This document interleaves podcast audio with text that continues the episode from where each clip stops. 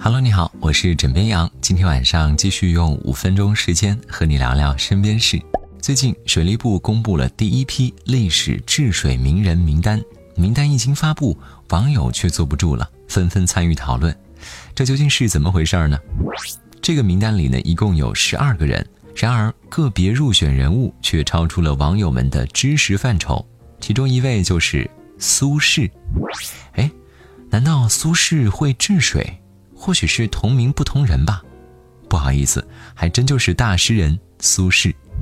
一提到苏轼呢，我们总会想起“明月几时有，把酒问青天。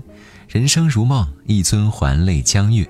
十年生死两茫茫，不思量，自难忘。”所以，你认为苏轼只是诗人？No，他是全才东坡。公元一零七七年。洪水包围徐州城，时任徐州知州的苏轼领导军民抵抗洪水，增筑城墙，修建黄河木岸工程。公元一零八九年，苏轼任杭州太守期间，主持修缮六井，解决杭州居民用水问题，率领军民大力疏浚西湖，将挖出来的风根淤泥筑成一条贯穿西湖的长堤，后人称之为苏堤。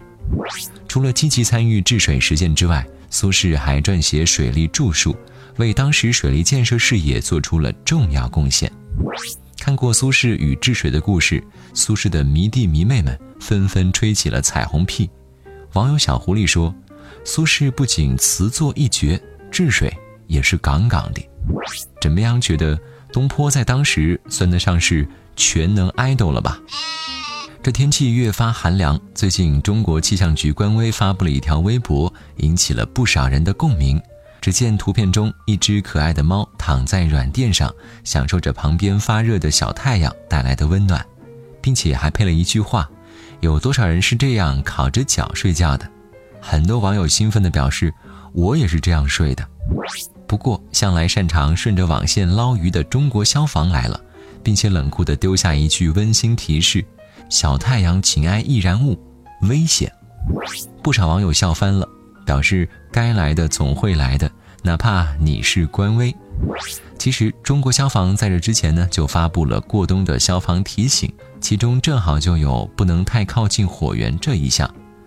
接下来，枕边羊呢就要好好普及一下安全小提示了。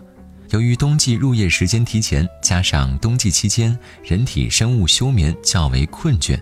身体精确度和火灾的警惕性下降，在夜间，尤其是深度睡眠期间，对火灾突发的预警能力下降，造成小火亡人的发生。所以，提前预防非常重要。